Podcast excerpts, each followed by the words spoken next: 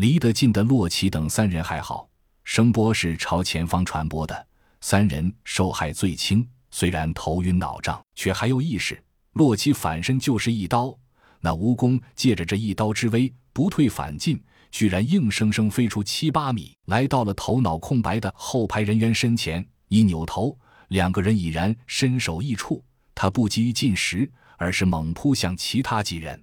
洛奇大急，大喊一声：“分开跑！”挺刀就往上冲，而后排剩下的五个活口反应却不一致。小七和另两名素质较好的战士拼着头疼，开始向后退却。另两名战士，一个特种兵和一个研究所外勤，却没能够及时反应过来，被蜈蚣一口一个结果了生命。洛奇等三人大急，急忙回追，却忘了很重要的一点，那就是及时追上。他们也奈何不得这虫子。甄孝阳大急，在步话机里高喊：“陷阱！”楼道内的众人猛醒，还有陷阱！洛奇高喊：“往三号位置跑！”前面几人顿时醒悟过来，开始向着三号位置后撤，那里是最后的希望了。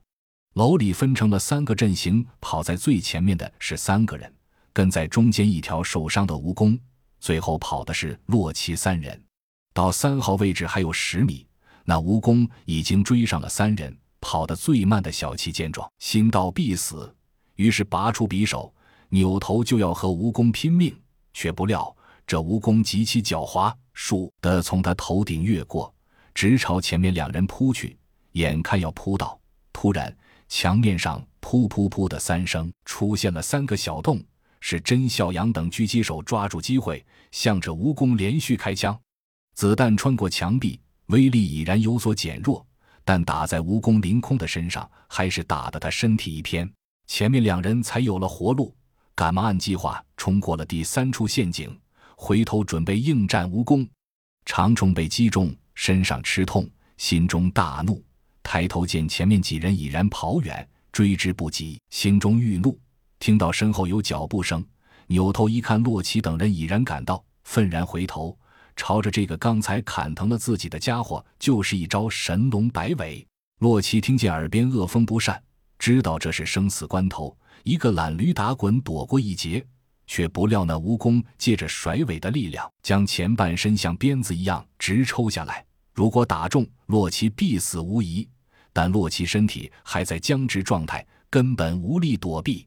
甄孝阳等人通过瞄准镜看到这一幕，肝胆俱裂，举枪向着蜈蚣猛烈射击。但这蜈蚣满腔怒火，携恨而击。在空中几乎划出一道残影，子弹完全阻挡不了他的去势。甄孝阳心头一片茫然，难道兄弟就这样完了？忍不住嚎叫一声：“不！”二十二想扑过去拉一把，却还差着三步，洛奇身边就只剩下一个哈巴。不知他经过了怎样的心理斗争，只见哈巴和身向前一扑，一把拉出洛奇的胳膊，向外一拽。洛奇顿时从蜈蚣巨大的阴影下脱身出来，而那阴影却不偏不倚抽在了哈巴的腰上。